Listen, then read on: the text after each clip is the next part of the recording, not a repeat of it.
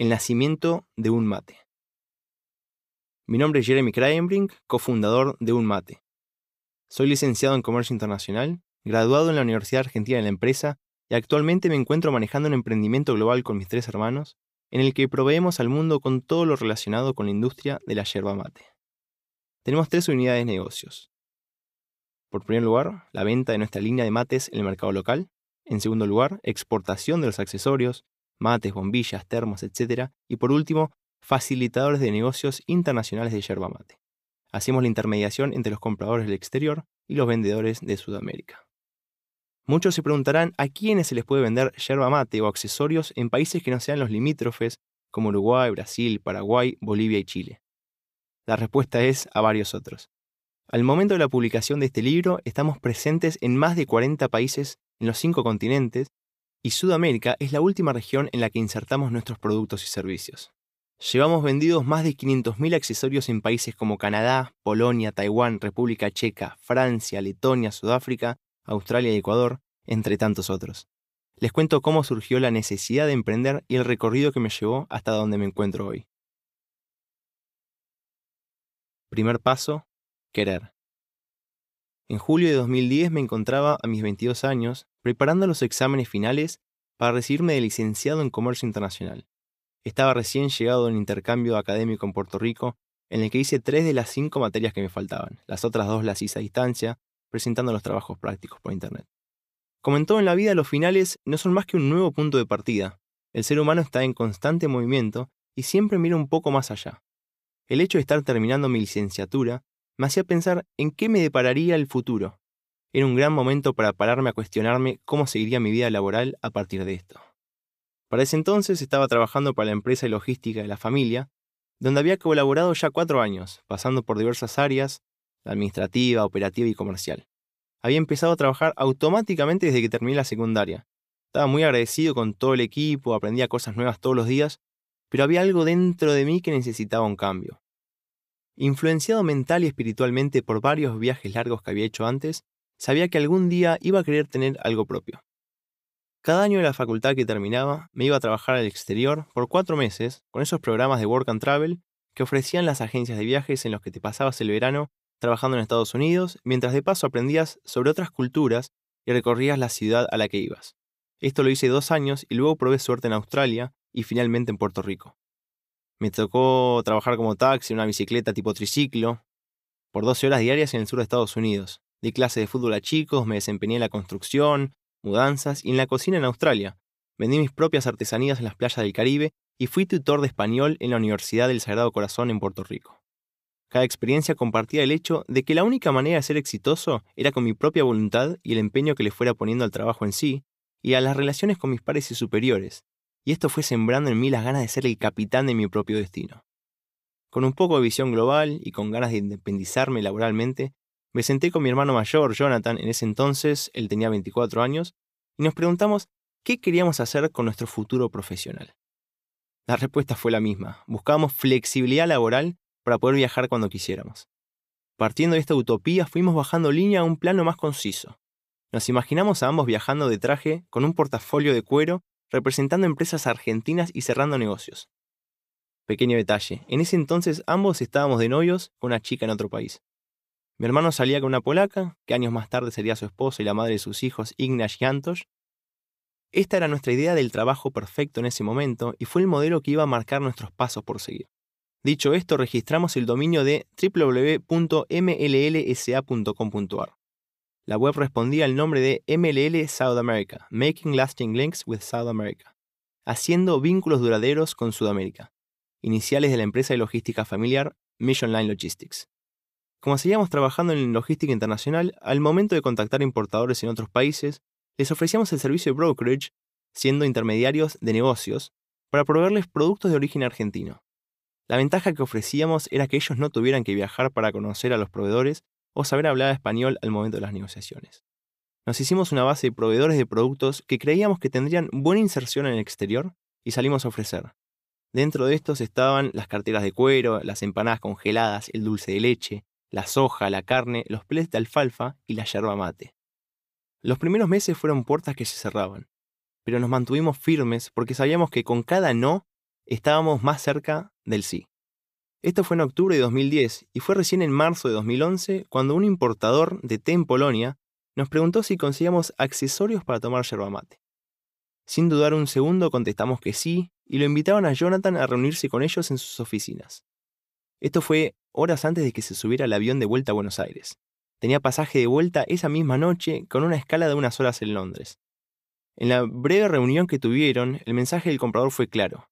Estaban buscando recuperar la confianza perdida en la Argentina, ya que los habían estafado en más de una oportunidad en el pasado. Según comprendimos más adelante, la razón de que mi hermano estuviera allá ayudó bastante, y el haberlo conocido personalmente sumó la confianza. Mi hermano les pasó mi mail y nos pusimos en contacto. Necesitaban comprar bombillas para tomar yerba mate y tenían un modelo en particular que les interesaba. Si bien nosotros teníamos un proveedor previamente contactado para ofrecer estos productos, no habíamos ahondado aún en mayores detalles de precios, variedades y tiempos de producción porque todavía no teníamos definido el nicho al que apuntaríamos. Habíamos incorporado a nuestra cartera de productos el rubro yerba mate de la misma manera en que lo habíamos hecho con las carteras de cuero y las empanadas congeladas.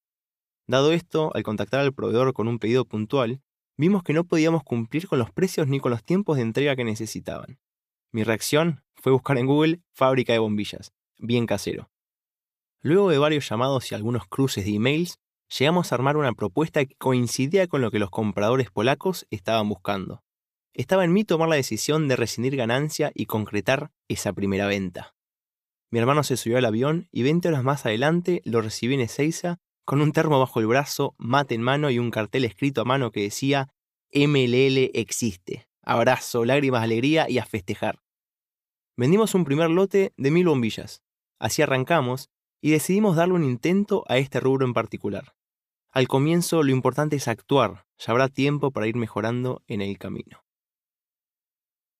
Inserción en nuevos mercados. Ya teníamos producto para vender. Ahora necesitábamos compradores. Nuestra primera acción fue contactarnos con la entonces Fundación Exportar y pedirles un listado de importadores de yerba mate en diferentes mercados.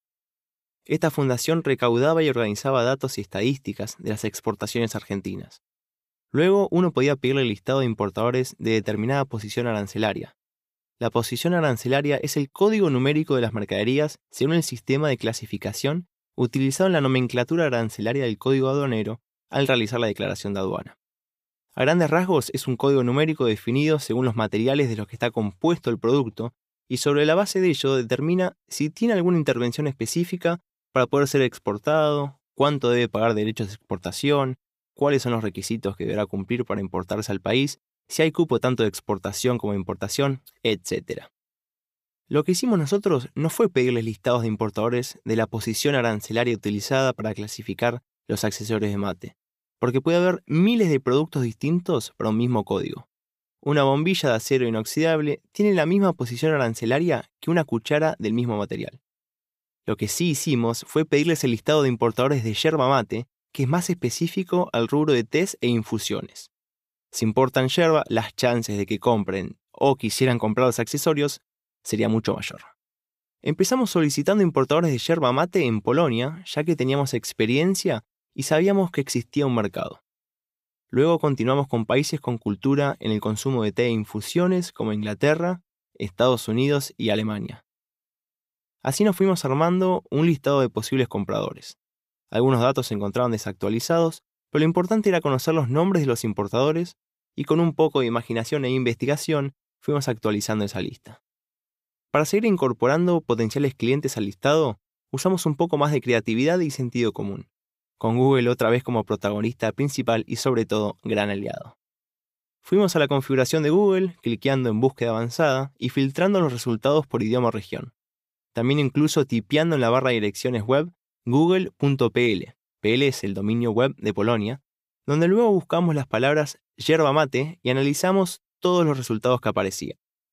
Algunos resultados eran empresas que ya teníamos en el listado, otros eran artículos relacionados con la yerba mate en general, o en ese país en particular, algunas noticias y otros eran blogs. De esta manera logramos filtrar y dejar afuera de la búsqueda todos los resultados de la Argentina y nos abría las puertas a analizar todos los resultados que lanzaba yerba mate en un determinado país. Así nos evitamos de tener que agregar otro criterio como yerba mate import, que podía llegar a descartar potenciales clientes que no contenían esas palabras en sus páginas web. Algunos países requieren de este tipo de búsquedas para encontrar buenos resultados e incluso el uso de otros sistemas de escritura que contienen otros caracteres diferentes al del alfabeto georgiano. Usamos herramientas de traducción tanto para la búsqueda en Google como en los resultados que luego analizamos para distinguir los datos de contacto en las solapas de sus páginas web. Nos definimos un día a la semana para dedicarle un par de horas a la búsqueda de potenciales clientes. Cada vez era más difícil, pero el hecho de tener ese espacio dedicado exclusivamente a que usemos la cabeza creativamente nos dio buenos resultados y fuimos dando cada vez con más empresas que podrían ser potenciales compradores de nuestros accesorios. Analizamos los resultados primero por país, intentando entender el mercado en una escala más general, viendo qué patrones seguía el público objetivo, qué tipo de productos eran los acostumbrados y cuál era la cultura que predominaba para las infusiones. Luego nos concentramos en cada potencial cliente individualmente, analizando su historia, su página web, con el fin de ofrecerles lo que creíamos que podría serles de interés sobre la base de sus productos, al público al que apuntan, o el canal de venta donde comercializan. En un negocio que no es tan masivo mundialmente, es necesario dirigirse bien a quien se decide venderle para no perder oportunidades valiosas que podrían haberse aprovechado mejor y concretado una venta. Si van a venderle algo a alguien, primero tienen que partir de la premisa de que no todos piensan igual, que cada quien tiene sus pensamientos amoldados por su contexto físico, religioso, social, cultural, su historia y demás características demográficas. Esto se aplica especialmente a las ventas internacionales. Es indispensable ponerse en el lugar del comprador y adaptar la estrategia de marketing a sus necesidades. No todo el mundo busca lo mismo. De mercado a mercado varían las costumbres, los gustos personales y cada negocio en particular es distinto entre sí. Algunos buscan precio, otros buscan calidad, otros buscan variedad, otros buscan servicio y otros buscan confiabilidad. Es dar con la estrategia justa en el momento justo. El momento es muy cambiante y hay que estar al día. Diferenciación. Ya con producto y listado de compradores era la hora de salir a vender. Desde un primer momento sabíamos que teníamos que diferenciarnos por algo más que precio y calidad, ya que hay una gran competencia interna de estos productos en Argentina. Identificamos nuestras fortalezas y decidimos vender algo más que productos. Nuestro fuerte era el comercio internacional. Definimos vender la experiencia de comprar fácil desde la Argentina.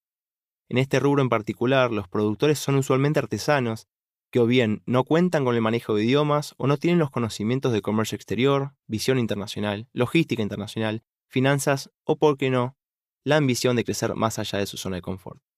A nosotros, si bien ofrecemos productos de calidad y variedad para satisfacer varios mercados, nuestros clientes nos eligen porque escuchamos sus necesidades y les ofrecemos los productos que requieren, asesorándolos en cuanto al aprovechamiento de los espacios para los envíos internacionales, recomendando productos a partir del tipo de público que tienen aconsejándolos con las últimas tendencias de la Argentina y analizando cómo poder ajustarlas a su mercado y manteniéndolos al tanto de todo el proceso logístico desde que hacen la orden hasta que su pedido les llega a su depósito. Ofrecemos el paquete integral. Encontramos un nicho y nos centramos en él. La idea era ser tenidos en cuenta como referentes de la materia.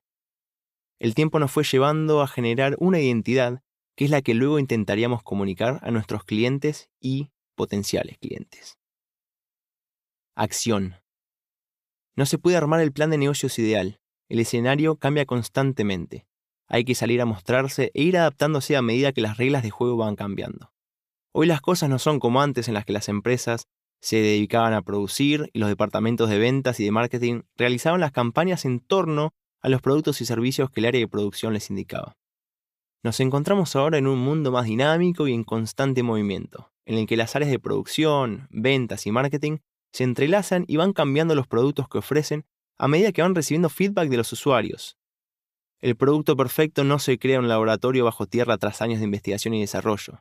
Es el resultado de la adaptación sobre la base de los gustos y necesidades de sus usuarios en sintonía con el momento ideal. Algo que hoy es perfecto mañana pasó de moda o ya es irrelevante para su público. Nosotros salimos al mercado con el nombre de MLL, que en primera instancia tenía sentido ya que ofrecíamos a importadores el servicio de intermediación de negocios, facilitando las compras e interviniendo en las negociaciones y el proceso documental. MLL ya no era representativo de una empresa que exportaba accesorios para tomar yerba mate, No obstante, lo importante fue seguir en movimiento y continuar trabajando con el fin de mejorar el trato con los proveedores e ir armando la estructura de la empresa que nos llevara a capturar el mayor número de clientes posible. Sabíamos que debíamos modificar nuestra imagen si queríamos especializarnos en el rubro de la yerba mate y ser reconocidos como líderes en el mercado. Mientras tanto, seguimos trabajando, cerrando pedidos y abriendo mercados alrededor del mundo. Nuestro crecimiento fue 100% orgánico y a pulmón, ya que estábamos en una situación en la que no podíamos beneficiarnos del boca a boca. Nuestros clientes jamás nos recomendarían a uno de sus competidores, y no había manera de que los consumidores finales nos conocieran. Para ellos los mates eran mates, a lo sumo sabrían que provenían de un proveedor de Sudamérica. Nuestra intención era hacernos conocidos para que fueran los consumidores finales, los verdaderos usuarios de los mates, quienes nos recomendaran a nuestros potenciales clientes. Para lograr esto debíamos brindarle valor a la comunidad matera. Una vez que nos hiciéramos un nombre y fuéramos tenidos en cuenta como referentes en la materia, recién ahí nuestros compradores llegarían a nosotros sin que nosotros los tuviéramos que contactar primero. Armar un nombre. Para que los consumidores finales alrededor del mundo preguntaran a nuestros compradores si ofrecían nuestros mates específicamente, debíamos ofrecerles algo a ellos, generar un vínculo que los llevara a elegirnos a nosotros frente a la gran diversidad de opciones disponibles era un reto que estábamos dispuestos a afrontar. En marzo de 2012, luego de un año vendiendo mates con el nombre de MLL, hice una encuesta a mis amigos por Facebook en los que les pedí ayuda para pensar en un nombre que nos permitiera armar una comunidad global con el mate como protagonista principal. Esta comunidad nos daría eventualmente una cierta reputación para el día en que quisiéramos lanzar nuestros productos con marca, y en el presente representaba una garantía para los potenciales clientes que contactáramos. En esta plataforma iríamos subiendo artículos relacionados con los beneficios del mate, experiencias, fotos de materos por el mundo, videos tutoriales e imágenes con frases que le permitieran al lector identificarse con todo lo vinculado al ritual de tomarse unos mates. Buscábamos tener contacto con los consumidores en doble vía, para entenderlos como fieles usuarios de esta infusión y así poder ofrecer a nuestros clientes los productos que los consumidores quieren en cada mercado. De esta manera, serían los consumidores de yerba mate quienes empujarían nuestras ventas y sería una vía de acceso adicional para que los compradores internacionales nos contactaran. Nos posibilitaría también ir probando productos para medir la reacción del público y ver si tendrían éxito los diferentes mates para agregarlos a nuestros catálogos o hacerles las modificaciones pertinentes. Dentro del abanico de posibles nombres estaban Matierra, Matearg, Matim, Ani Mate, Matecito, Matetí, Tema Mate, Mate del Sur, Mateland y un mate. Este último propuesto por Pedro Gatica, aún guardo la captura de pantalla de ese hilo de comentarios. Necesitábamos un nombre que fuera fácilmente identificable en la Argentina, Brasil, Estados Unidos, Rusia, Polonia, Inglaterra, China, etc. Para lo cual debía ser simple y que se explicara por sí solo. El logo debería ser bien minimalista y muy visual. Un mate. Dio justo en el blanco. Identifica su naturaleza, fácil de escribir, es visual y sobre todo práctico y simple como el hecho de sentarse a tomar un buen mate. Reúne todas las características que estábamos buscando. El 21 de marzo ya teníamos nombre y era hora de crearle valor. Dar para recibir. Activamos la página de Facebook de un mate y subimos el primer posteo. Al día 1, como en todo proyecto, los que nos apoyaron fueron nuestros amigos, familiares o conocidos. Nuestra red de contactos tiene un límite. Lo que buscamos lograr era que esa red de contactos a su vez comparta la información con sus respectivos contactos y así lograr llegar a personas a las cuales de lo contrario no llegaríamos nunca. El objetivo era bien claro, armar una comunidad específica de consumidores de yerba mate para que la interacción con sus usuarios nos brindara información certera de sus hábitos de consumo, sus preferencias y las tendencias del mercado. Para lograr ese vínculo con los usuarios, debíamos dar algo de nuestra parte.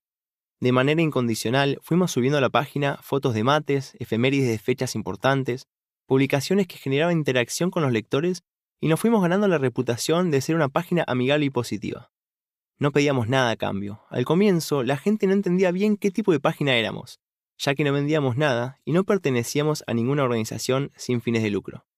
La comunidad fue creciendo a pasos agigantados y no faltaban aquellos que nos decían cuánto nos extrañaron si algún día no subíamos alguna publicación matutina deseándoles un buen comienzo de jornada.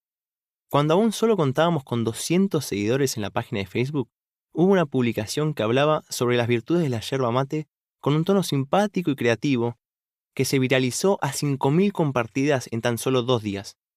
Esto es un 2.500% del total de nuestros seguidores. Esta publicación fue además utilizada por otras páginas sin darnos crédito por nuestro trabajo. ¿Qué tenía interesante esta publicación? Era informativa, visualmente atractiva, graciosa y lo más importante, los seguidores se sintieron identificados de tal manera con alguno de los puntos de la publicación que quisieron compartirlo con su red de contactos. Este enfoque nos permitió crecer orgánicamente sin necesidad de invertir en publicidad, asegurándonos que cada uno de los seguidores fuera amante del mate y su aporte a la comunidad fuera altamente valioso. Con el pasar de los meses, fuimos recibiendo consultas de potenciales clientes a través de la página de Facebook, lo cual nos llevó a nuevas ventas internacionales y, más importante aún, fuimos ganando reputación como referentes de la industria de la yerba mate. Otro beneficio que obtuvimos con la comunidad fue la garantía y la seguridad que generamos en nuestros compradores cada vez que los contactábamos por mail o por teléfono con el respaldo de ser los fundadores de un mate. La presencia online es sumamente importante hoy, sobre todo si es de carácter social y son los usuarios quienes crean esa sensación de seguridad y no uno mismo con lo que pueda llegar a escribir en la página de inicio de su sitio web, ya sea en la visión o misión de la empresa. Son los usuarios los portavoces de nuestra imagen y no una publicidad paga en una revista de renombre. Al chequearnos por Internet, podrían ver que teníamos una comunidad de volumen significativo, con interacción diaria de miles de usuarios.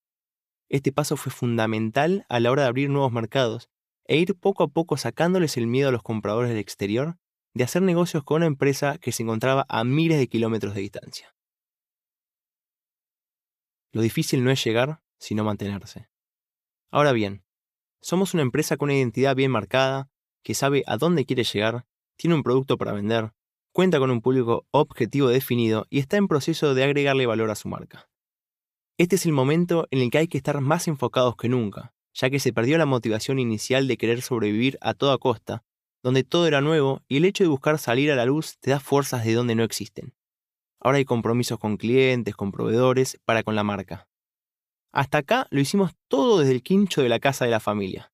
Teníamos movimiento de mercadería y la empresa ya estaba encaminada. Los primeros fondos se destinaban exclusivamente a la reinversión en mercadería para poder alcanzar mejores condiciones de precios y pagos con los proveedores y poder salir a ofrecerles mejores propuestas a nuestros clientes. Achicamos los tiempos de entrega y mejoramos los precios a nuestros clientes, como también logramos un mejor control de la calidad de los productos, ya que no necesariamente debíamos exportarlos ni bien los recibíamos. Todo esto se tradujo en clientes más contentos. Teníamos bien presente nuestra oportunidad los clientes del exterior necesitaban confianza en sus proveedores latinoamericanos. Nosotros hicimos énfasis en ese punto. Al tiempo llegaron los primeros problemas, al comienzo alguna demora en un buque o pérdida de algún documento en alguna aerolínea, y fueron estos primeros obstáculos los que nos dieron pie para demostrar que éramos lo que decíamos ser, facilitadores de compras desde la Argentina. Nuestra experiencia en comercio internacional y logística nos permitió solucionar los problemas que se presentaban fortaleciendo el vínculo con nuestros clientes. Luego llegaron los primeros problemas con los productos, alguna tanda con algún desperfecto o mercadería dañada durante la travesía. Mediante una comunicación abierta, les dimos el espacio a nuestros clientes para que nos indicaran ellos cuántos eran los productos que habían recibido en condiciones que no les permitieran comercializarlos y confiamos en su palabra, logrando así un gesto similar del otro lado, honestidad y sentido común a la hora de hacer los reclamos pertinentes. Mediante una serie de preguntas nos cerciorábamos el origen del problema para corregirlo y evitar que se repitiera en el futuro con este u otros clientes. Parece un detalle, pero nos han remarcado muchas veces que el hecho de confiar en su palabra nos daba más credibilidad a nosotros como empresa y es un factor al que ponen en la balanza a la hora de elegir con quién trabajar. A veces se gana y a veces se aprende. Nosotros les enseñamos a nuestros clientes que estamos para ayudarlos y aprendimos algo nuevo en nuestra búsqueda de la mejora continua. Los años no vienen solos y trabajamos muy conscientemente para que así sea. Seguimos trabajando de la mano de nuestros clientes y proveedores sobre la base de lo que el mercado necesitaba y de esta manera nos fuimos consolidando como empresa y como marca. En Casa de Herrero, cuchillo de palo. Umate ya era marca registrada de efectos legales, pero más importante aún, estaba grabada en los corazones de nuestra comunidad. Al comienzo fue un comentario tímido en alguna de nuestras publicaciones preguntando si se podía conseguir un mate de un mate. Si bien teníamos claro que llegaría el día en el que lanzaríamos nuestra línea de productos en el mercado local, nos alegró mucho saber que por lo menos una persona querría tener nuestros mates. Habíamos hecho los primeros prototipos de mates con nuestro logo, pero aún sin la idea de hacer el lanzamiento en el futuro cercano. No contábamos con la estructura necesaria para poder competir en la Argentina frente a la gran oferta existente en el país del mate. Estábamos enfocados en nuestra unidad de negocio principal, las exportaciones. Conocíamos bien este nicho y teníamos la seguridad de ofrecer el valor que no ofrecía nuestra competencia. Para poder salir al mercado local, sabíamos que teníamos que ofrecer valor real, ya que por precio no podríamos diferenciarnos a esta altura. El otro punto para considerar era la estructura física. Acabamos de mudarnos a nuestra primera oficina con depósito, un total de 35 metros cuadrados cubiertos. En el espacio destinado a oficina, trabajábamos y recibíamos a nuestros proveedores y eventuales visitas de clientes del exterior. El depósito estaba todo ocupado con mercadería de exportación y material de embalaje. Contábamos con poco espacio para separar eficiente y ordenadamente mercadería para un nicho totalmente diferente. En sintonía con lo que siempre promulgamos, decidimos sentarnos y fijar el fin último que tendría la venta local, objetivos puntuales y sus correspondientes pasos de acción. Buscábamos con la venta interna darle valor a la marca Un Mate. El hecho de ser reconocida localmente nos permitiría una ventaja a la hora de salir a ofrecer nuestros productos en el exterior, nos uniría más con la comunidad virtual, teniendo algo más en común con cada uno de sus integrantes y nos brindaría más herramientas para seguir creciendo.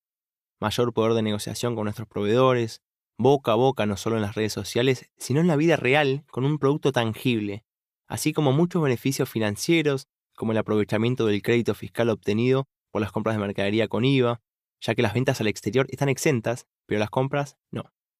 Mayor liquidez al poder realizar ventas más pequeñas y de fácil cobro, cash flow, para cubrir gastos mensuales sin tener que liquidar las divisas por las ventas de exportación antes de tiempo, etc.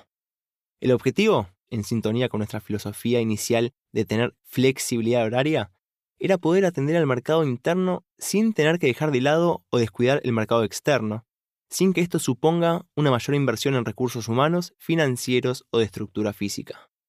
Para esto definimos la necesidad de encontrar un producto lo más estandarizado posible, teniendo en cuenta que es un nicho que se caracteriza por su componente artesanal el menor índice de evolución es posible, un canal de ventas que no requiera estar físicamente disponible y que todo esto sea rentable, que la rentabilidad no sea el fin último, pero sí una necesidad para poder seguir trabajando. Parecía difícil, pero el tener en claro los puntos que necesitábamos cubrir nos permitió analizar bien las alternativas. Hicimos la ingeniería inversa para ver qué pasos debíamos cumplir para llegar al fin que queríamos alcanzar. Nos decidimos por vender únicamente a consumidores finales, para poder obtener un mayor margen de rentabilidad, ya que sería muy difícil hacerlo con la venta mayorista, en la que los márgenes son mucho menores, sobre todo para nosotros, que no estaríamos fabricando nuestros propios productos, sino que seguiríamos tercerizando. A través de una plataforma web con e-commerce, utilizamos tiendanube.com.ar para poder fijar todas las políticas de envío, compra, promociones y sistematizar todo el proceso desde la selección, la compra hasta el envío, pudiendo seguir unos pasos sencillos. El producto debía ser lo más estandarizado posible para evitar discrepancias entre lo ofrecido y lo que recibieran los clientes, para evitar así devoluciones o disconformidades.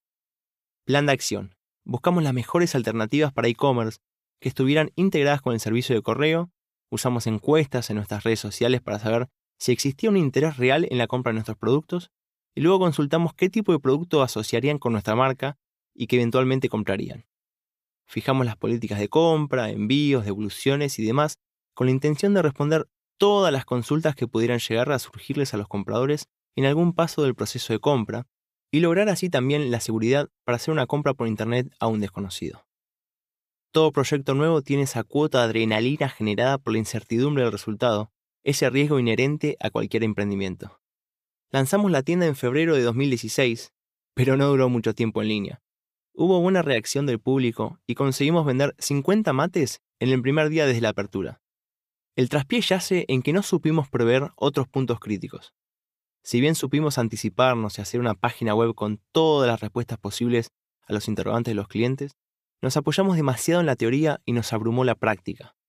Con una comunidad de aproximadamente 55.000 seguidores en ese entonces, fueron demasiadas las preguntas de los usuarios por ese medio, la mayoría de fácil respuesta pero no dejaba de ser un trabajo de tiempo completo para poder estar encima de cada usuario.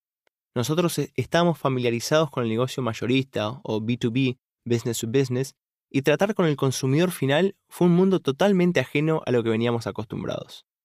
Pasamos de tener un aproximado de 50 clientes distribuidos en más de 10 zonas horarias en los 5 continentes con pedidos promedios superiores a las 2.500 unidades, que entienden que el comercio exterior, los tiempos son otros y el email es la forma más eficaz de comunicarse, a tener 50 clientes en un día y casi 500 consultas respecto a los colores disponibles, envíos y cuestiones de las más extrañas como si podríamos indicarle al correo si puede tocar la puerta fuerte porque el timbre no anda y su hijo está con fiebre. Fue una primera semana intensa en la que estuvimos respondiendo consultas y preparando los paquetes individuales para hacer la primera tanda de envíos el viernes según lo estipulado en las políticas de envío. Creíamos que la tienda virtual estaría mejor integrada con la FIP para hacer la facturación y la plataforma web del correo para coordinar los envíos, lo que nos llevó a un trabajo operativo burocrático que no contemplamos en toda su dimensión en una primera instancia. A la hora de hacer el checkout en nuestra tienda virtual, los clientes debían registrar sus datos de envío para que se calculara automáticamente el envío hasta una sucursal de su selección o hasta su domicilio. A la hora de coordinar el envío, tuvimos que entrar nosotros en la página del correo y volver a ingresar los datos de envío para cada cliente. El real problema apareció una semana más tarde, cuando el correo utilizado nos devolvió algunos de los paquetes que habíamos enviado. Investigamos lo sucedido y resultó que muchas personas habían puesto mal el código postal de su domicilio, por lo que los envíos no podían ser entregados y volvían al remitente. Hablamos con los damnificados y les explicamos lo sucedido, nos pidieron disculpas, pero en varios casos no estaban dispuestos a pagar nuevamente por el envío. Nos hicimos cargo nosotros y los volvimos a enviar. Un 10% volvió a ser devuelto debido a que nadie atendía la puerta las veces en las que el correo quería hacer la entrega. Debíamos hacer algo porque esta nueva unidad de negocios estaba siendo más perjudicial que beneficiosa de esta manera, y el alto caudal de trabajo nos estaba haciendo descuidar nuestro negocio principal. A las cinco semanas de haber lanzado nuestros productos en el mercado local, tomamos la decisión de suspender las ventas hasta nuevo aviso. Analizamos lo sucedido y nos pusimos en campaña para aprender de nuestros errores. Nuestro público no estaba tan familiarizado con las compras online, lo que llevó a un caudal muy grande de consultas en las plataformas sociales y no confiaban en poner su tarjeta de crédito en Internet. Desconfiaban y preferían pasar a buscar los productos y pagar en persona. Esto es justamente lo que queríamos evitar, tener que estar físicamente disponibles para entregar un pedido o hacer cobros de las ventas en efectivo. Esto nos obligaría a estar siempre disponibles en el caso de que cayera algún comprador para llevar algún producto en su defecto estar coordinando con cada persona para poder hacerle llegar el producto. Hicimos los avisos correspondientes a través de las redes sociales y prometimos mantenerlos informados de cualquier novedad al respecto. A veces se gana y a veces se aprende. ¿Qué aprendimos? Que o bien tenemos que ir por partes y mantener un modelo de negocio similar al de exportación a través de ventas mayoristas y dejar que ellos se encarguen del tema pagos, atención al cliente, devoluciones, etc., o bien agrandar la fuerza laboral y darle la atención que se merece. Optamos por la primera, y fue así como buscamos un socio estratégico que nos permitiera seguir enfocándonos en nuestra unidad de negocios principal. Lo que hicimos fue presentarle una propuesta a N Cueros, un local de venta al público de artículos de cuero y decoración ubicado cerca de nuestra oficina. La propuesta consistía en darles nuestros mates en concesión y a fin de mes nos pagarían los mates que hubieran vendido. El precio de venta fue fijado teniendo en cuenta que por esta primera etapa ellos serían el único local de venta al público en donde se podrían encontrar los mates de un mate. Toda consulta que nos llegara se la delegaríamos directamente a ellos y sus datos de contacto aparecerían en nuestras publicaciones con alcance a cientos de miles de personas por día.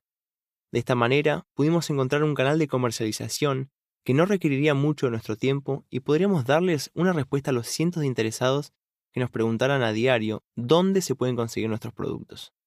En Ecuero saldría beneficiado, ya que no necesitan inversión en mercadería, tienen los mates en concesión, los pagan una vez que los hayan vendido, reciben la publicidad de parte nuestra en una comunidad vinculada a lo que ellos promocionan también, y nosotros hacemos las ventas por ellos.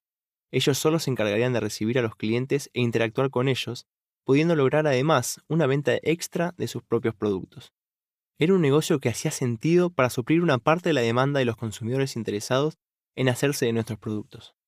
Esta acción nos dio un respiro. No era la solución final, ya que aún no hacíamos envíos a domicilio y el 55% de nuestra comunidad se encontraba fuera de Buenos Aires. y menos del 3% se encontraba a un radio de 5 kilómetros de ese local.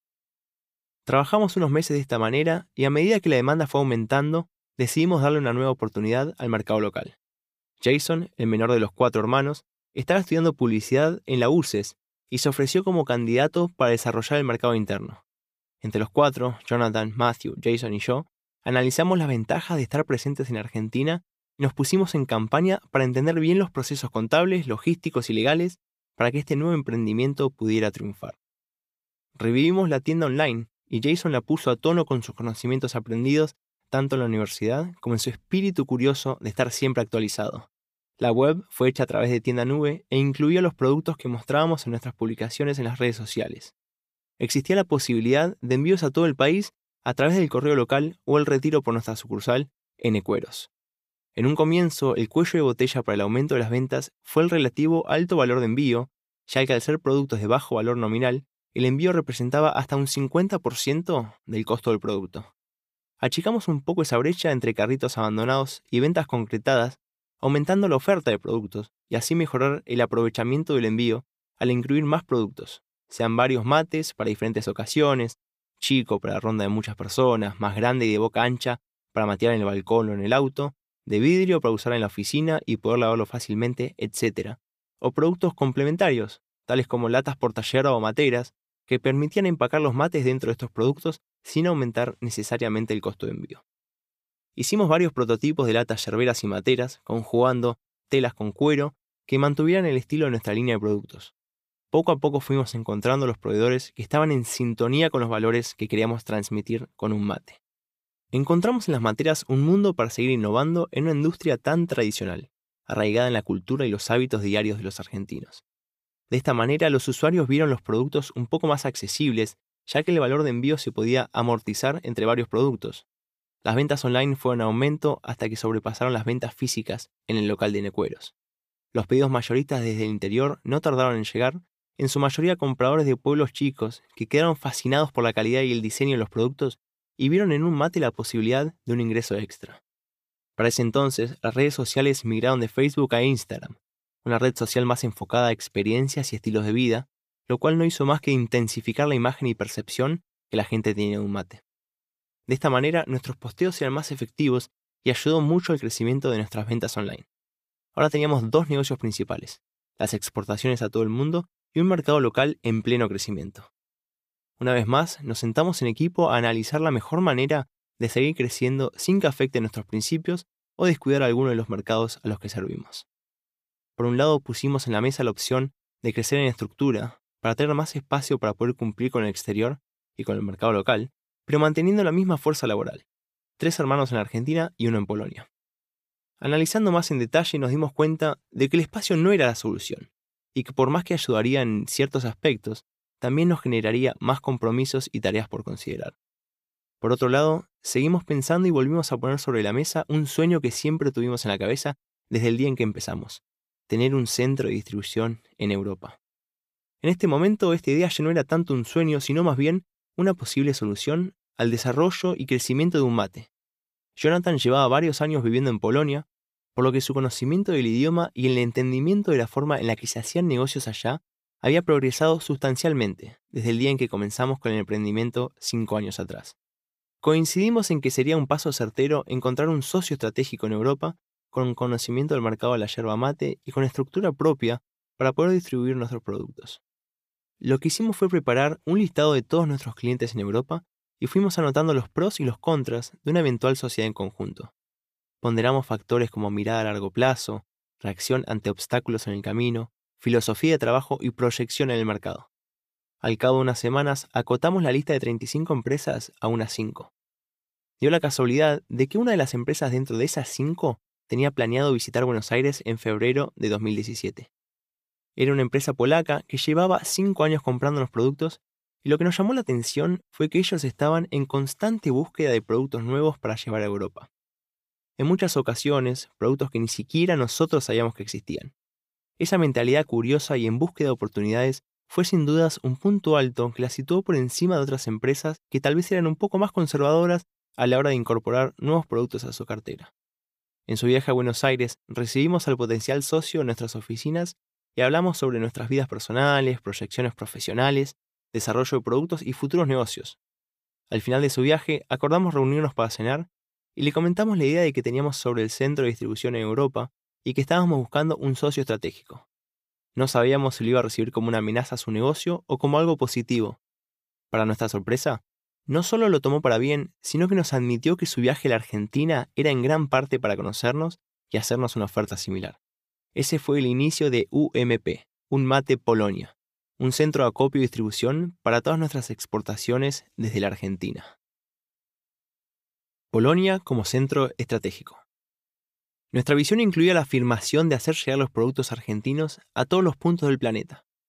Pero la realidad era que exportaciones desde la Argentina de un producto de bajo valor nominal y físicamente voluminoso, los costos logísticos eran una gran barrera de entrada para seguir expandiéndonos y llegar a nuevos mercados que estaban interesados en nuestros productos.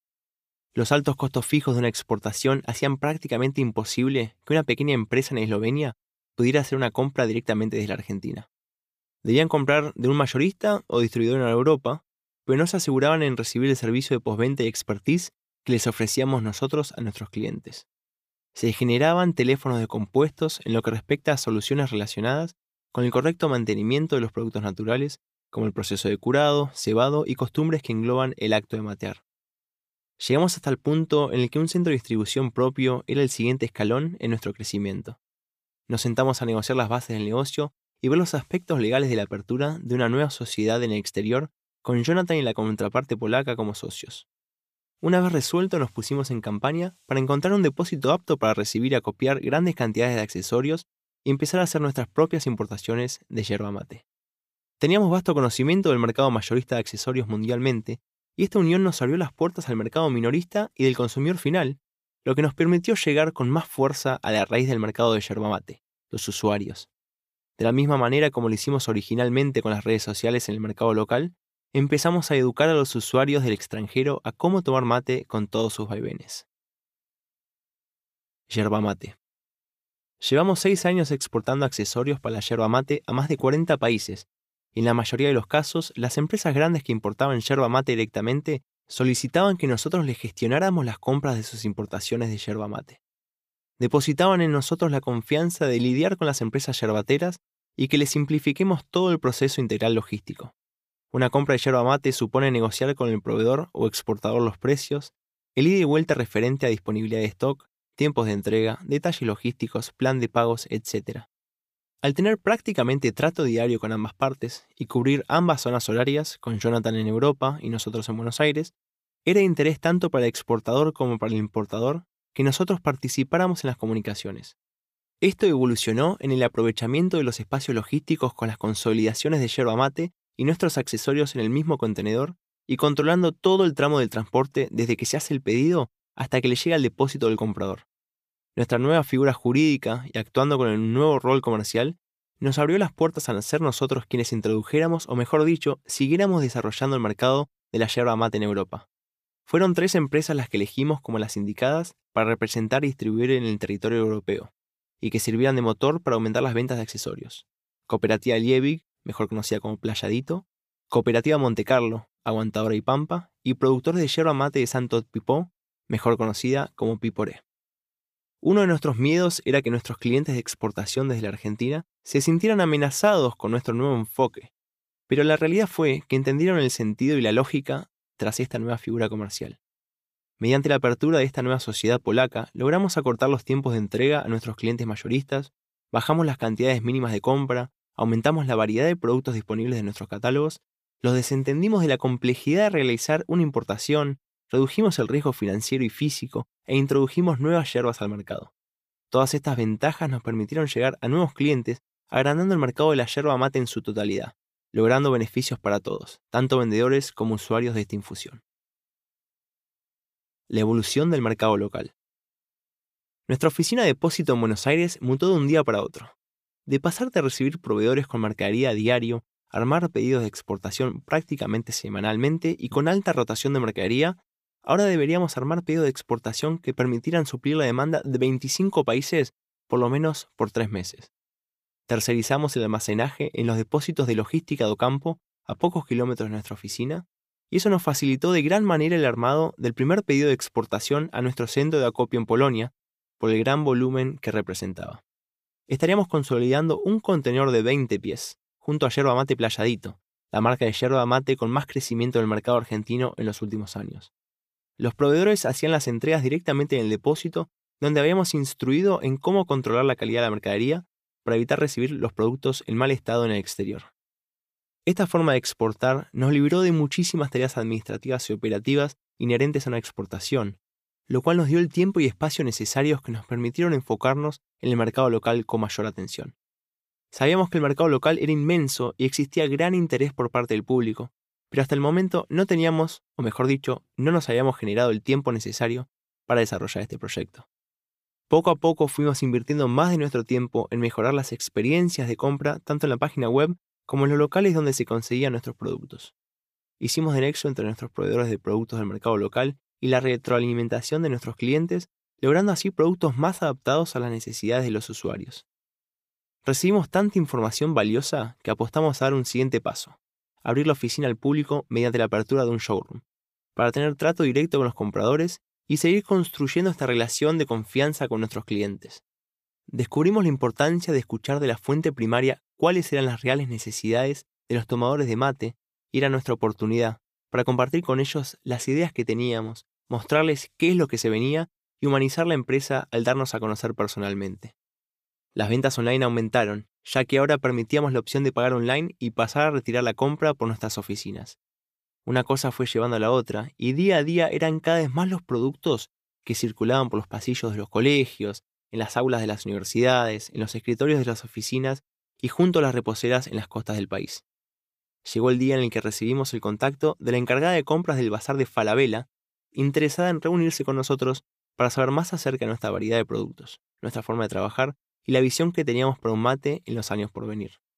Nos comentó que había dado con nosotros por mera casualidad en una reunión interna en la que participaron los diferentes encargados de compras de distintos sectores de la empresa. Uno de ellos llevó su mate a la reunión y esto captó la atención de la compradora de bazar, quien hasta el momento había tenido dificultades para poder dar con el proveedor justo, que pudiera ofrecer un mix moderno y a la vez tradicional, que pudiera cumplir en tiempo y forma con lo pactado y que tuviera visión largoplacista. Les contamos sobre nuestros orígenes y hacia dónde íbamos, les mostramos el mix de productos actual y los proyectos del futuro, y a cambio nos informaron los volúmenes actuales que movían, los puntos en los que querían buscar soluciones y las políticas de pago con las que se manejaban. Siete días más tarde nos estábamos dando de alta como proveedores tras haber presentado toda la documentación legal y comercial que nos solicitaron. Ser proveedor de Falabella tiene varios beneficios. Por un lado, nos permitió llegar a más puntos del país, estando más cerca de los consumidores y a su vez, estar en cadenas de renombre es una vidriera al mundo que realza la percepción de valor e imagen de la marca de una empresa. Nos permitió aumentar los volúmenes de compra de materia prima, logrando un mayor poder de negociación con nuestros proveedores, y por último, mediante las ventas a Falabella, fuimos saldando el crédito fiscal que teníamos a nuestro favor por todas las compras de mercadería de exportación que fuimos haciendo durante los últimos seis años. ¿La contra? Las grandes empresas son conscientes de todos los beneficios arriba expuestos por lo cual los usan a su favor a la hora de negociar los términos de precios y de pagos.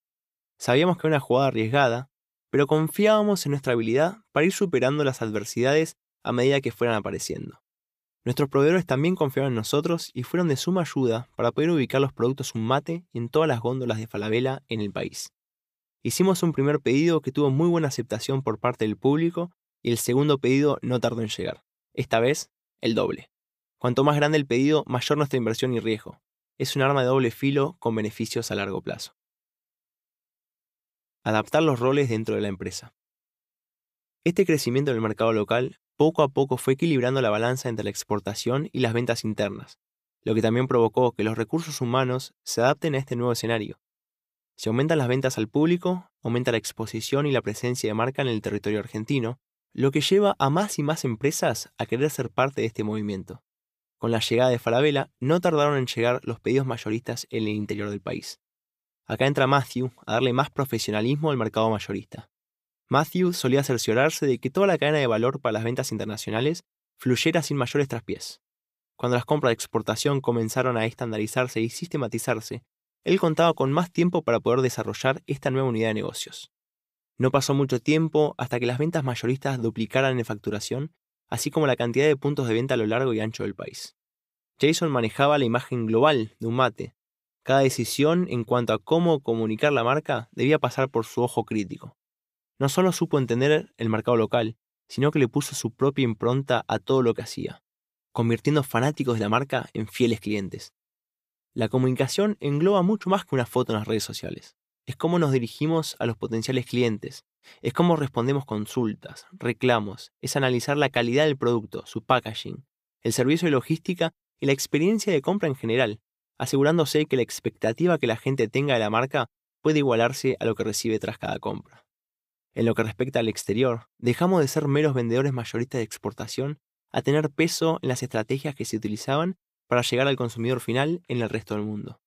Acá el foco mayor lo tuvo Jonathan, debido a su cercanía al mercado europeo, el conocimiento de sus costumbres y formas de pensar. Gracias a su pasión por la analítica, el poder de los números y las estadísticas, supo dilucidar los mejores canales de venta para permitir el crecimiento de la empresa en las ventas minoristas. Conocer las raíces de la planta que nos dio vida. En agosto de 2018 nos separamos unos días para hacer un viaje que veníamos postergando hacía un tiempo. Fuimos a visitar las plantaciones de yerba mate en la Mesopotamia argentina. Hacía años que lo teníamos en mente, pero una cosa fue llevando a la otra y no nos dimos la oportunidad de llevar esa idea a la realidad. Siempre encontrábamos alguna razón para excusarnos, hasta que las ganas pudieron más. En tres días organizamos el viaje, aprovechando sobre todo el fin de semana y viajando las 13 horas desde Buenos Aires de un solo tirón, tanto a la ida como a la vuelta. Una vez ahí, lamentamos no haber separado más días para visitar las maravillas que el noreste argentino tiene para ofrecer. Nuestra primera parada fue el pueblo de Montecarlo, ciudad que alberga la Cooperativa Agrícola de Montecarlo, productores de la yerba mate aguantadora y pampa orgánica. Aguantadora es una de las tres marcas de yerba mate que importamos directamente desde nuestro centro de distribución en Polonia, y por lo tanto era fundamental ir a visitar las plantaciones y así poder presenciar todo el proceso productivo. Fuimos para el final de la época de zafra, momento en el cual los diferentes productores que forman parte de la cooperativa entregan sus cosechas al secadero, donde se controla la calidad sobre la base de los criterios de selección y estándares de calidad previamente acordados. Una vez que ingresa la hoja verde, pasa por una cinta a la que se somete unos segundos a fuego directo y al calor para reducir al mínimo el porcentaje de la humedad y lograr de esta manera hojas crujientes. Este proceso se denomina sapecado. Las hojas luego continúan su camino en esas cintas transportadoras para que sigan secándose. Se realiza una primer molienda gruesa o canchado de la hoja ya seca. Esta hierba canchada se almacena en bolsas de hasta 25 kilos y se la estaciona durante 9 meses o más en depósitos donde se controla la temperatura y la humedad hasta que logre la maduración justa. Luego se pasa al molino, donde cada marca determina la proporción de palo, hojas y polvo, que definirán el sabor, aroma y colores de los futuros mates. Este mix se denomina blend. Por último, se envasan en paquetes que mantienen inalterable la calidad del producto y se les coloca la estampilla del INIM, Instituto Nacional de la Yerba Mate, a cada uno de ellos. Al haber llegado en medio de un fin de semana, teníamos tiempo libre hasta el lunes, que era cuando iríamos a visitar las plantaciones de la cooperativa Liebig, en la provincia de Corrientes, mejor conocida como Playadito. Estando tan lejos de Buenos Aires y tan cerca de una de las maravillas del mundo, sacrificamos horas de descanso para ir a visitar las cataratas del Iguazú. Arrancamos el día de la madrugada del sábado e hicimos los 200 kilómetros sin escalas a las cataratas. Al acercarse al Parque Nacional, uno ya puede ver cómo la flora va cambiando. Los costados del camino se van tupiendo de naturaleza uno ya puede sentir que se está adentrando en uno de los pulmones del mundo. Llegar y encontrarse con la inmensidad y la energía de las cataratas vistas desde arriba en la garganta del diablo hace que uno se sienta minúsculo y ciertamente te ayuda a ver las cosas desde otra perspectiva. Es muy personal. Cada quien lo siente diferente, pero en mi caso, el encontrarme con esa pared de agua revuelta en constante movimiento me inspiró a querer seguir empujando y luchando por lo que quiero. Inmediatamente lo asocié con nuestro emprendimiento, que al igual que cualquier catarata, nació siendo una gota de agua, creciendo en el camino hasta llegar a ser esa masa potente con la vista puesta en un solo objetivo, avanzar. Antes de visitar Playadito, íbamos a reunirnos con la gente de Piporé, la tercera marca que importamos directamente y distribuimos por toda Europa, pero por cuestiones de distancias y tiempos no llegamos a combinar. Eso nos dejó el domingo libre cuando amanecimos en Posadas, habiendo hecho los 300 kilómetros directos desde las cataratas del Iguazú la noche anterior. Viajamos por tres motivos. Conocer el proceso productivo de la yerba mate, visitar las plantaciones de las empresas que representábamos en el exterior y generar los vínculos necesarios para lanzar nuestra propia marca de yerba mate en un futuro no muy lejano. Por una de esas hermosas casualidades de la vida, una amiga de mi mamá era la hermana del fundador de una de las empresas envasadoras más reconocidas de la región. Como tuvimos un día extra que no habíamos contemplado en el plan original, nos pusimos en contacto con Miguel de la empresa Envasando. Gentilmente accedió a reunirse con nosotros a 85 kilómetros de Leandro N. Alem, donde él vivía, para que nosotros no tuviéramos que desviarnos de nuestro camino y poder cuadrar la reunión. Compartimos unos mates con medialunas recién horneadas en el lobby del hotel y luego le hablamos sobre nuestro particular negocio, que llama la atención por haber empezado exportando, para luego de varios años y más de 25 países después, recién ahí probar suerte en la tierra del mate. Fue una charla distendida, por momentos bien informal, en la que se humanizó con nosotros por la forma en la que nos iniciamos en la industria. Eso lo dispuso a ayudar en lo que estuviese a su alcance. Le comentamos sobre nuestra idea de eventualmente, no necesariamente en el corto plazo, tener nuestra propia marca de yerba mate, indicándole que Aguantadora accedió a ayudarnos con nuestro proyecto. Le mostré un envase vacío de Aguantadora que había pedido durante nuestro recorrido por el molino, y sin sacarme la mirada encima me dijo, lee abajo el envase y decime quién lo envasó. Efectivamente, envasando. Dimos con el dueño de la empresa que envasa el 80% de la industria yerbatera. Nos puso en contacto con el área de ventas y de diseño para que fuéramos analizando la viabilidad del proyecto en cuestión se mostraron muy dispuestos a cooperar con nosotros e incluso nos ayudaban bajando al mínimo las cantidades del primer pedido para que pudiéramos avanzar. El tema era que, aunque el proyecto era interesante en cuanto a números, representaba un desembolso muy grande al que no podíamos darnos el lujo en ese momento. Teníamos compromisos más urgentes a los cuales atender, como el crecimiento del mercado local, donde reinvertíamos todo lo recaudado para llegar a contar con mayores volúmenes de mercadería y así bajar los tiempos de respuesta ante los pedidos de nuestros clientes mayoristas y minoristas. Energías renovadas. El haber visitado la Tierra Colorada, el origen de la planta que hoy por hoy era nuestra fuente de trabajo, nos recargó de fuerza para seguir apostando a este proyecto que tantos aprendizajes nos dio en el camino y que estábamos más que dispuestos a seguir cultivando. Se asomaba una nueva temporada, una nueva oportunidad para seguir marcando nuestra intención de ser referentes en la materia para todo aquel que estuviese buscando los artículos necesarios para poder disfrutar de una buena mateada. Trabajamos codo a codo con nuestros proveedores, analizando las posibilidades de desarrollo de nuevos productos y cruzando esa información con el feedback que nos daban nuestros seguidores en nuestras plataformas sociales y nuestro showroom. Agregamos algunos colores a las materias y las yerberas que ya estábamos comercializando, con algunos ajustes de practicidad en sus funcionalidades, e incorporamos mates de acero inoxidable como alternativa al mate de vidrio forrado en cuero para todos aquellos que buscan higiene, practicidad o que le dan poco uso y quieren evitar todo el mantenimiento diario que requieren los mates de calabaza. Cada quien fue encontrando lo que necesitaba a partir de su estilo, el uso que buscaba darle o la ocasión de consumo. Entrada la temporada, nos topamos con ventas récord en lo que fue la época de las fiestas, sobre todo compras de último momento en nuestro showroom, producto de la recomendación del boca a boca para poder conseguir un producto accesible y de excelente aceptación del público en general, especialmente en la Argentina. Ese boom desencadenó un furor en la temporada en la costa argentina, con el showroom colapsado en cada cierre de quincena para llegar a tiempo a comprar el kit para su veraneo, y con los días subsiguientes repletos de gente que había visto los packs en su playa y querían el suyo. Varios diarios levantaron nuestra noticia como novedad y se interesaron en nuestra historia Infobae, La Nación y Profesional, entre otros. Experiencia de compra. Luego de la temporada de verano, seguimos apostando fuerte a la marca, haciendo cada vez más foco en la experiencia de compra. Entendimos que a quien se toma el tiempo de elegir un producto en la web, analizando las diferentes alternativas o pesando ciertos pros y contras de la gama de posibilidades, confiando en la marca por su trayectoria, reputación y demás para pagar online, de nuestro lado no podíamos únicamente mandarle el producto y ya. Ahí es donde entra Matute, nuestro primer empleado de tiempo completo ajeno a la familia más allá de las decenas de familias que trabajan con nosotros como proveedores de materia prima, producción, logística, soporte, etc. Matías Ochelo llegó como la voz humana para dar respuesta a la infinidad de dudas y consultas de la gente a la hora de concretar una venta, conocer los aspectos técnicos de los productos, su composición, detalles referentes al envío, a los tiempos de tránsito, al proceso de curado, o meramente para escuchar una crítica constructiva y como cara visible para todos aquellos que se acercaran al showroom con las mismas inquietudes. Matute tomó las riendas de la atención al cliente integral, supervisando el armado de pedidos y capacitando a los empleados del centro de acopio y distribución para que quien compre nuestra web no reciba únicamente los productos, sino que también reciba una experiencia de compra acorde a lo que intentamos comunicar en nuestras redes sociales y demás vías de comunicación. Que quien reciba su kit se sienta como parte de la familia Un Mate, que al ver su pedido entienda que del otro lado hay un grupo de personas que trabaja día a día para que sus necesidades relacionadas con el ámbito de mate sean resueltas pensando en los consumidores, en sus estados de ánimo a la hora de sentarse a preparar un mate al trajín diario asociado al trabajo, a las reuniones familiares, a la particularidad de quien lleva su mate a la universidad, etc.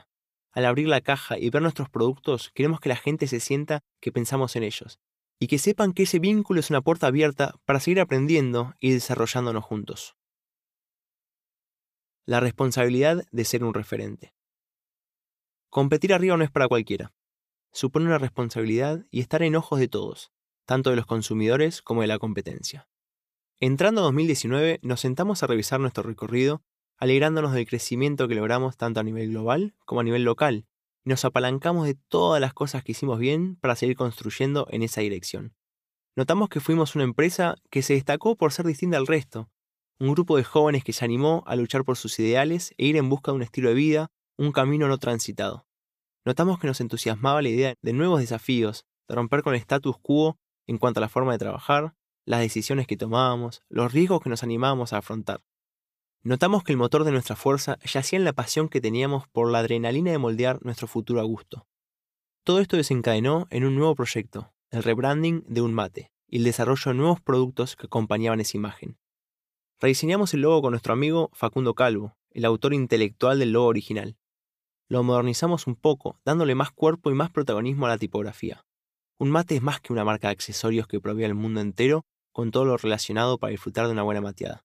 Un mate es símbolo de flexibilidad, de cambio, de ideas nuevas. A la par, salimos a buscar alternativas para modernizar nuestros productos, adaptándolas al consumidor actual, ya que el mate, lejos de ser únicamente algo tradicional, hoy forma parte del ADN de la mayoría de los argentinos y es una pieza clave en la rutina diaria de muchos de nosotros. Los tiempos cambian, los comportamientos y las exigencias del consumidor también lo hacen. Necesitamos adaptar nuestros productos a estas exigencias de estos nuevos usuarios, entender las ocasiones de consumo de estas personas que al igual que nosotros buscan su mejor versión, buscan estar en constante evolución y necesitan un mundo que los acompañe en esa búsqueda. Así fue como durante algunos meses estuvimos visitando fábricas de confección de bolsos, mochilas, acero, productos de inyección, para ver las posibilidades de fabricación e ir moldeando nuestras ideas. Al cabo de un tiempo, dimos con una fábrica que nos recibió no solo con los brazos abiertos, sino con recomendaciones propias por su vasta experiencia en la industria de la confección. Trabajamos en conjunto ida y vuelta de muestras mediante hasta llegar seis meses después a un producto que nos cautivó. Fabricamos una mochila matera pensada para el consumidor no solo de fin de semana, de viaje o de juntada. Fabricamos una mochila pensada para aquella persona que no sale de su casa sin su mate.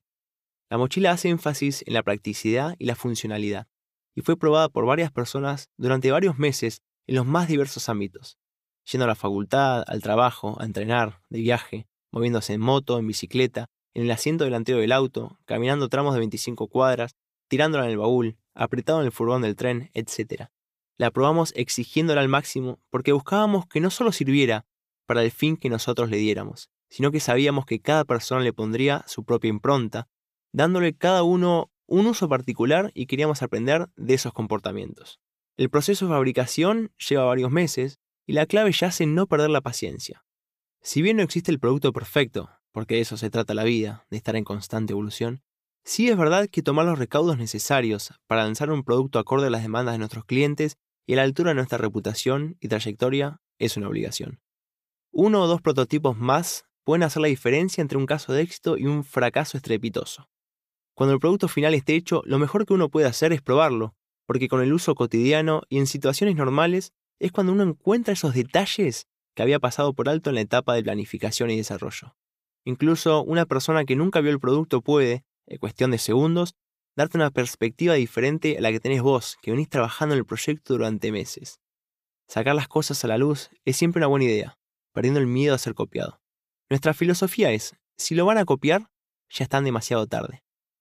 Para esta altura nos estábamos mudando de oficinas, un cambio necesario en cuestiones de espacio físico, orden y sobre todo proyección. Si bien en países con vaivenes económicos de los más variados, la mejor opción es siempre mantener la estructura más pequeña posible que permite atender a las necesidades de tus clientes, existe una fina línea necesaria que te da ese espacio físico y emocional para pensar en grande y salir a buscar ese crecimiento. Llegó la hora de delegar los conocimientos y aprender a soltar para ir en busca de nuevos horizontes. La mudanza se dio como respuesta a una necesidad biológica que se da en cierto estadio de la evolución de las empresas. Llegamos hasta el punto de tener que delegar todo lo que se refería a la recepción de proveedores, el armado de los pedidos de las ventas online y de los pedidos mayoristas. Llega una instancia en la que uno pasa de encargarse de todo, donde tiene control sobre cada decisión y cada movimiento dentro de su emprendimiento, a uno en el que comienza a delegar, aprendiendo a detectar las tareas de mayor impacto y priorizar las actividades en las que uno tiene mayor inherencia y que requieren de tu atención especial. Al comenzar desde cero y haber visto la empresa nacer desde la concepción de una idea hasta la materialización en un proyecto exitoso, uno acarrea un nivel de aprendizaje y conocimiento sobre todo el negocio en su totalidad.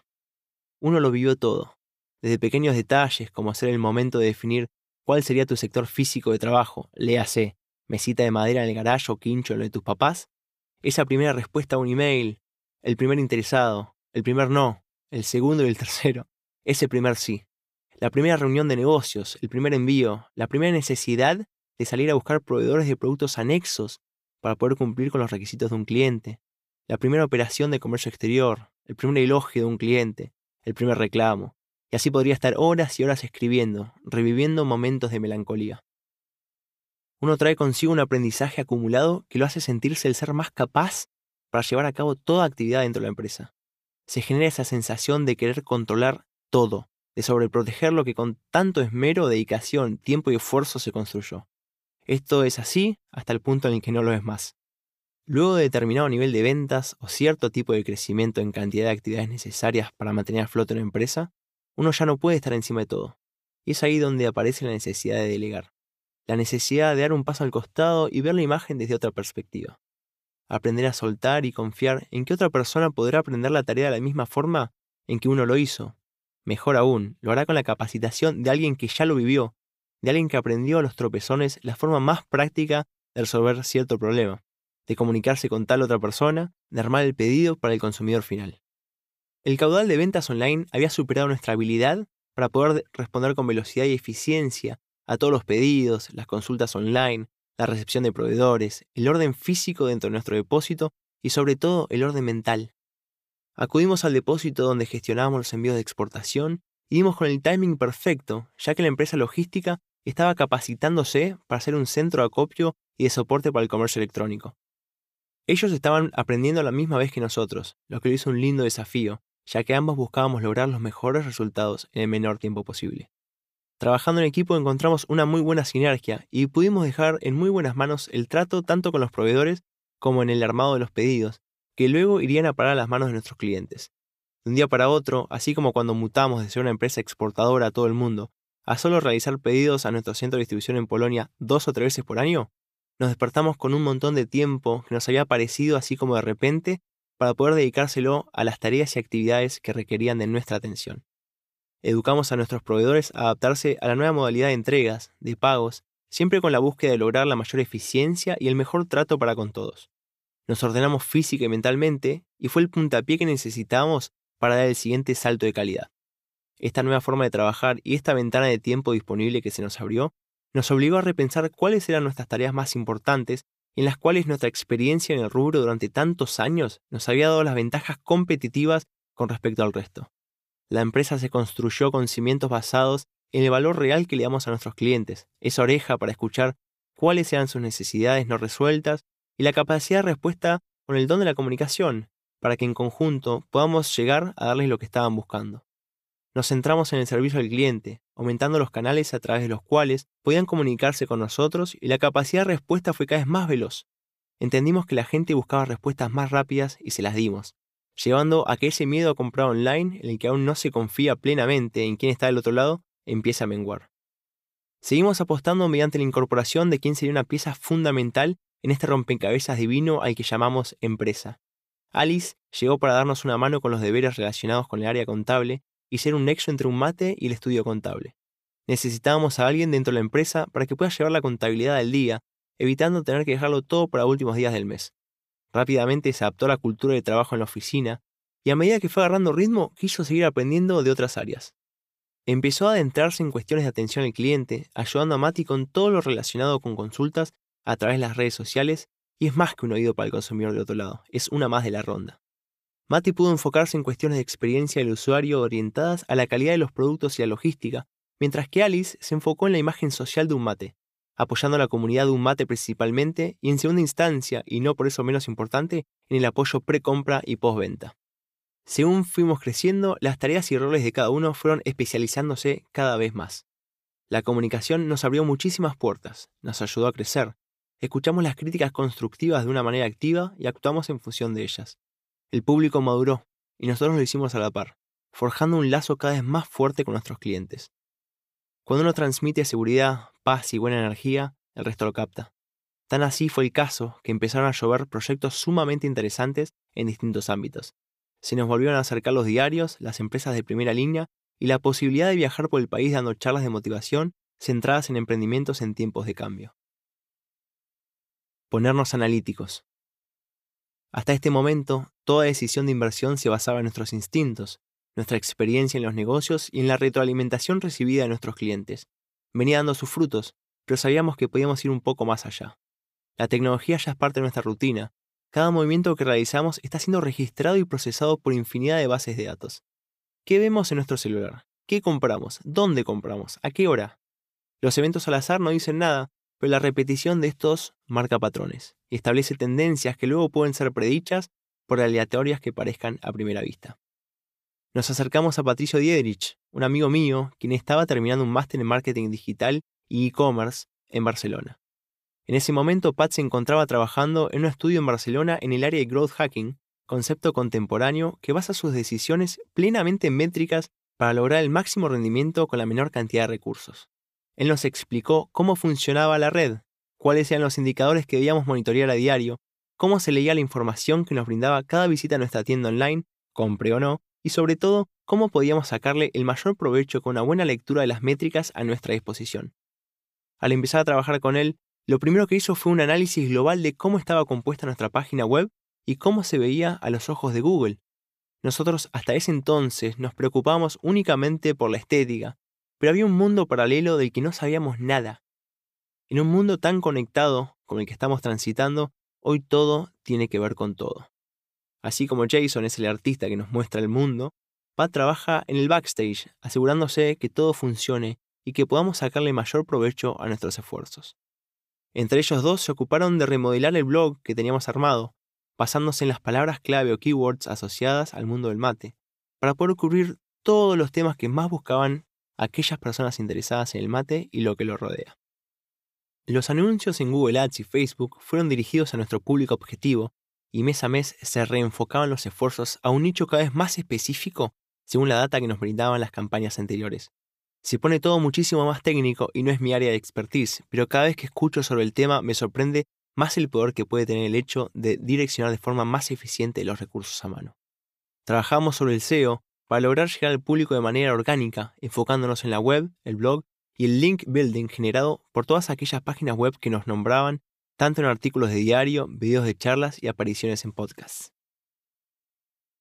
Tendencia online. Paralelamente al crecimiento del mercado local y esta mentalidad analítica, empezamos a analizar cuáles eran los canales de venta más utilizados en Argentina. En primer lugar se encontraba Mercado Libre. Por desconfianza o más bien ignorancia, mi impresión era que en Mercado Libre no se encontraba el público al que apuntábamos. Tenía la idea fija de que era una plataforma de venta de artículos usados o en su defecto una guerra de precios. Sentía que no podíamos competir en esa plataforma, ya que aún no habíamos logrado la reputación tal en la Argentina para que los consumidores optaran por elegirnos a nosotros frente a una oferta tan agresiva en este rubro. Consultando con amigos que conocían bien la modalidad de compra-venta en Mercado Libre, nos asustó aún más la idea de meternos a competir en ese canal de ventas. El usuario de Mercado Libre es fanático de este estilo de compra. Existen modismos típicos, una forma de publicar, de responder las consultas, de ofertar las compras y demás cuestiones que, si uno no está al corriente con ellas, puede ser incluso contraproducente para la marca. Dicho esto, lo dejamos en stand-by y seguimos enfocados en lo que nosotros sabíamos hacer bien. Nos mantuvimos cómodos en los canales de venta con los que veníamos trabajando. El hecho de que nos fuera tan bien era la excusa perfecta para seguir haciéndole la vista gorda al gigante online.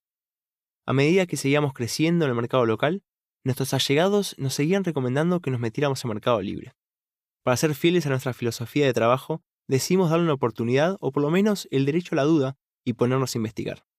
Jason trajo a la mesa la posibilidad de reunirnos con un amigo suyo que venía haciendo cursos de mercado libre.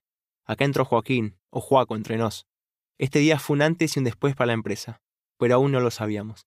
De hecho, nos enteramos varios meses más tarde. Esta reunión la llevamos a cabo un mes después del Hot Sale de mayo de 2019. Joaco nos explicó cómo funcionaba el mercado libre, la lógica de cómo trabajan los algoritmos, la reputación, la cantidad de ventas, los títulos y el detalle de las descripciones de las publicaciones en el rendimiento de la cuenta. Todo tenía que ver con todo y él entendía cómo funcionaba. Joaco era la ficha que necesitábamos para iniciarnos en esta plataforma. Sin mucha expectativa, activamos la cuenta de un mate en Mercado Libre y le dimos luz verde para que empiece a trabajarla. Ya en el primer mes logramos algo de ventas, pero al no ser significativas en comparación con el resto de los canales que estábamos atendiendo, no nos llamaron la atención.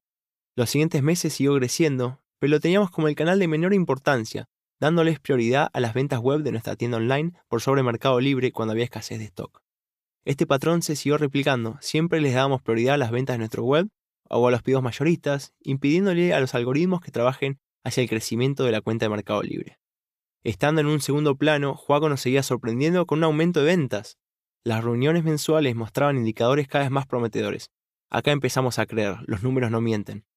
Juaco trabajó codo a codo con Mati para que entre ambos canales online pudiéramos darle mayor crecimiento a la marca.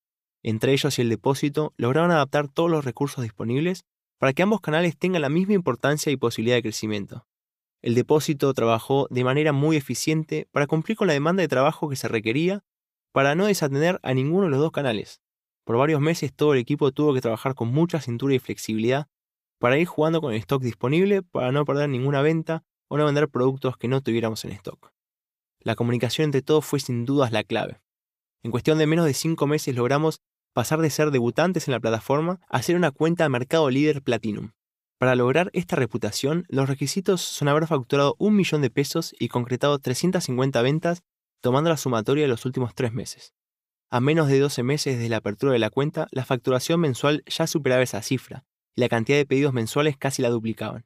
Nos ubicamos en el top 3 de la categoría de café, té y mate, entre 13.305 vendedores, y primeros en la categoría bolsos materos entre 1.313 vendedores. Logramos una visibilidad tal que Mercado Libre nos contactó directamente por el potencial de crecimiento de nuestra cuenta. Nos reunimos en sus oficinas con Baltasar Christensen, supervisor para Latinoamérica del equipo Sales Partnerships, quien nos expuso todos los proyectos activos de Mercado Libre para potenciar las cuentas que tienen mayor potencial de crecimiento sobre la base de las métricas que ellos analizan. Cuanto más vendiéramos nosotros, más se beneficiarían ellos, el poder del win-win. Nos adjudicaron una consultoría gratuita con una experta en nuestra categoría, pusieron a nuestra disposición a fotógrafos especializados en fotoproductos para cuando precisáramos actualizar nuestras publicaciones y nos pusieron en contacto con los encargados de Full y Mercado Shops, logrando de esta manera una línea directa con ellos para que podamos evacuar todas nuestras dudas y poder explotar todo el potencial que tiene Mercado Libre para ofrecer. Un error que nos costó muy caro, pero que valió cada centavo. El lanzamiento del nuevo logo, la nueva imagen, la nueva forma de trabajar y los nuevos productos tuvieron tal éxito que lo que empezó como nuestro más anhelado sueño, al poco tiempo pasó a ser nuestra peor pesadilla. Ya van a ver por qué. Hicimos el lanzamiento a principios de octubre de 2019, con una base de stock de las nuevas incorporaciones y con mucho más producto en proceso de producción, esperando entrar al inventario con vistas a las fechas importantes de comercio electrónico y las fiestas de fin de año. En la teoría, sabíamos que la gente nos iba a acompañar en este gran paso, y lo pedimos en los papeles, haciendo las inversiones correspondientes. Obviamente aquellas a nuestro alcance. Lo que realmente pasó fue que hubo una luz de respuesta positiva del público, con niveles de ventas destronando los antiguos récords, colapsando las fábricas que ya venían con un desfasaje en las cadenas de producción, marcadas por una época de crisis financiera en la Argentina, en la que si un proveedor de esa cadena está teniendo problemas, esto va afectando el flujo de producción y por lo tanto los niveles de producción y consecuentemente la respuesta a nuestros clientes.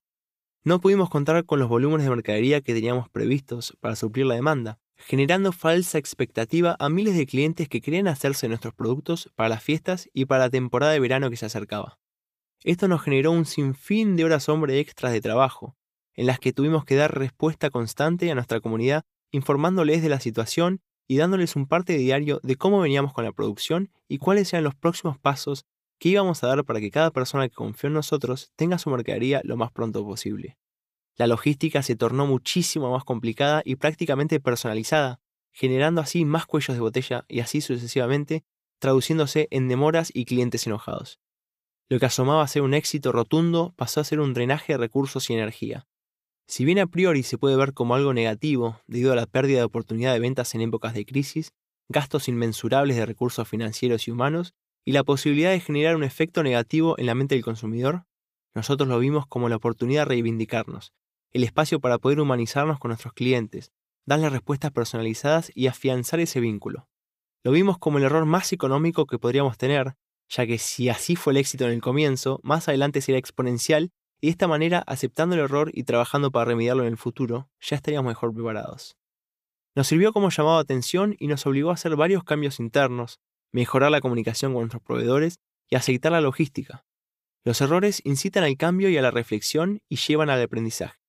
Ese aprendizaje debe recordarse como algo positivo, algo necesario para poder apalancarse en el futuro y construir desde ahí y alcanzar nuevos horizontes. El año 2020 arrancó con muchísimos cambios orientados a seguir firmes con la ideología de trabajo que nos llevó hacia donde estamos hoy. Comenzamos a planificar el año completo de manera analítica, basándonos en los picos de demanda de años anteriores, identificando tendencias que nos ayudarían a leer y prever futuros escenarios. Planificamos tanto escenarios positivos como también negativos. En ambos casos hay que estar preparados para exponenciar los resultados en el primer caso y tener un plan de contingencia para el segundo.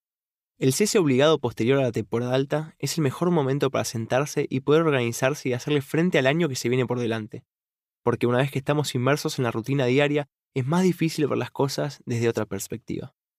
Tuvimos reuniones con los principales proveedores, así como con toda la cadena logística, tanto dueños del depósito como operarios individuales, aquellos que a fin de cuentas son las últimas personas en chequear la mercadería antes de que salga para reparto y eventualmente al cliente final. Con los proveedores hicimos un balance de lo que fue el año, los altos y los bajos, y proyectamos en equipo lo que podríamos esperar para este año nuevo entrante. Con el análisis y los ojos abiertos a patrones o tendencias, siempre se pueden encontrar oportunidades para mejorar, tanto en los momentos de vacas gordas como en los momentos de vacas flacas. El año 2019 tuvo picos fuertes, sobre todo en las fechas de comercio electrónico. Se dieron las circunstancias para que este canal, antes desconfiado por el consumidor, pueda crecer de manera exponencial sin precedentes en los últimos años. La primera fecha que podemos destacar fue el Hot Sale, mediados de mayo. Unas semanas antes ya habíamos trasladado toda la mercadería desde nuestras oficinas hasta el nuevo centro de almacenaje y armado de órdenes, por lo que nos sirvió para poder hacerles un curso intensivo de armado de ventas con el enorme caudal de pedidos que tuvimos. Las ventas fueron tales que a medida que entraba mercadería de nuestros proveedores, chequeábamos su calidad, la clasificábamos y automáticamente iba a parar una caja individual, era rotulada y al día siguiente ya estaba en camino a su nuevo dueño. Trabajamos codo a codo tanto con los proveedores de mercadería como con el depósito para ir jugando con cintura y celeridad el control de stock de nuestra nueva página a medida que sabíamos que iba a estar entrando a mercadería. Esta semana de ventas récord nos enseñó mucho sobre nuestros proveedores, su capacidad de producción, de respuesta, de cintura y sobre todo de criterio para actuar bajo presión. Lo mismo con el depósito. Hubo errores pero al estar atentos a ellos, nos permitieron aprender de ellos y actuar en consecuencia para que no vuelvan a ocurrir. Identificamos los errores más comunes, los cuellos de botella, lo que podría anticiparse para próximos eventos de este tipo, e implementamos un plan de acción para solucionar todas estas complicaciones. El error más común en estos días fue olvidarse de incluir la bombilla en los combos que incluían mates. Si bien parece algo insignificante, acarrea una serie de costos que triplican el costo de la venta. Por un lado, el tiempo de atención al cliente para recibir la queja, identificar el error para remediar, coordinar una nueva entrega, armar el paquete, hacer el seguimiento. Todo esto sin contar la carga de estrés que genera un reclamo en la mente de nuestros empleados y su capacidad de rendimiento futuro y la mala imagen que se lleva el cliente habiendo depositado su confianza en nosotros. Ahora bien, los errores son humanos y el verdadero costo se genera de acuerdo a la manera en la que respondemos a estos reclamos. Si lo hacemos de manera expeditiva, humanizándonos con los clientes, tomando responsabilidad por nuestros errores y actuando en consecuencia, esta mala imagen puede revertirse y ser incluso una oportunidad para afianzar el vínculo con nuestros clientes. El costo mayor surge cuando los clientes no hacen la queja y nosotros nunca tomamos conciencia del error. Para evitar esto a futuro, identificamos dónde se generaba la confusión o el error. Por un lado, todos nuestros mates incluyen bombilla, por lo que el nombre del producto no incluye la leyenda bombilla. Por otro lado, la bombilla es un producto tan pequeño que el incluirlo o no, visualmente no es algo significativo que uno pueda observar claramente que está en falta. Al identificar este error, ya nos ayudó a tomar conciencia sobre la posibilidad de que es algo que sí puede pasar, y esto ya es un avance. Los errores de este tipo raramente volverían a pasar. Por otro lado, en la mesa de trabajo incluimos una imagen de la bombilla con la leyenda No me olvides, y también la teníamos visualmente a mano para que los chicos que preparan los pedidos las tengan presentes en todo momento. Con los proveedores fuimos armando planes de entrega para cerciorarnos de que las ventas proyectadas puedan respaldarse con mercadería controlada, clasificada y rotulada, como muy tarde una semana antes de la semana de ventas pico. La segunda gran fecha de ventas fue el lanzamiento del rebranding de un mate junto a los nuevos productos que acompañaban esta iniciativa.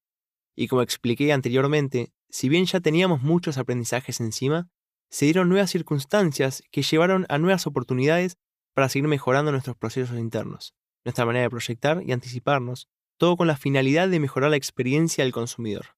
Acto seguido, a este lanzamiento se vinieron el Cyber Monday, el Black Friday, la Feria Matear y por último Navidad y fin de año en general.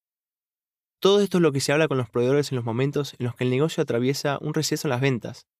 Cada reunión debe hacerse con objetivos claros y deben dejarse las cosas por escrito, para poder volver a chequearlas en el futuro cercano y poder medir lo inicialmente diagramado con la realidad de la situación. Toda la cadena en su totalidad debe analizarse con el objetivo final de seguir mejorando la calidad de los productos, la distribución, el trato y la experiencia del consumidor final, la base de toda pirámide de cualquier empresa. Luego de estas reuniones de análisis, identificación de puntos altos por explotar y bajos por solucionar, y de proyecciones estimadas, luego nos reunimos con nuestros clientes. De la misma forma en la que es tan importante sentarse cara a cara con los proveedores y plantearles todas nuestras inquietudes, nuestras proyecciones hacer ese balance anual de lo bueno y lo malo, lo mismo pasa con los clientes a la inversa. Son ellos quienes tienen su percepción sobre lo esperado y lo recibido de nosotros, quienes quieren saber nuestras capacidades de producción, entregas y posibilidades de financiación y conocer qué es lo que se viene y cómo poder ayudarlos a ellos a seguir creciendo. El ser proactivo y ser uno quien les plantea esta opción a los clientes es siempre un punto positivo, ya que nos estamos mostrando abiertos a recibir retroalimentación, buena y mala, y eso siempre es bueno para poder lograr una comunicación sana y relaciones comerciales duraderas. Si estamos haciendo algo mal, lo mejor es saberlo y enterarnos por el cliente, ya que de lo contrario, puede que no identifiquemos el error o incluso no sepamos que estamos fallando y el cliente termine por irse con la competencia por algo que con buena comunicación podría haberse evitado o remediarse. La historia se sigue escribiendo. Todos nuestros canales de venta se complementan y todos tienen la misma importancia. Esta es la base de la cual partimos para cualquier decisión estratégica que tomamos. Al igual que el algoritmo de Google y de Mercado Libre, todo movimiento en la empresa repercute directa o indirectamente en otras áreas. Aceptar esto, entender y pronosticar sus consecuencias, nos ha llevado a seguir trabajando como equipo para que la marca siga haciendo eco en todos los rincones de la Argentina y el resto del mundo. Este desaprender es el real aprendizaje, aquel hecho de manera consciente adaptado a nuestra naturaleza y ese que nos permitirá explorarnos de manera más profunda.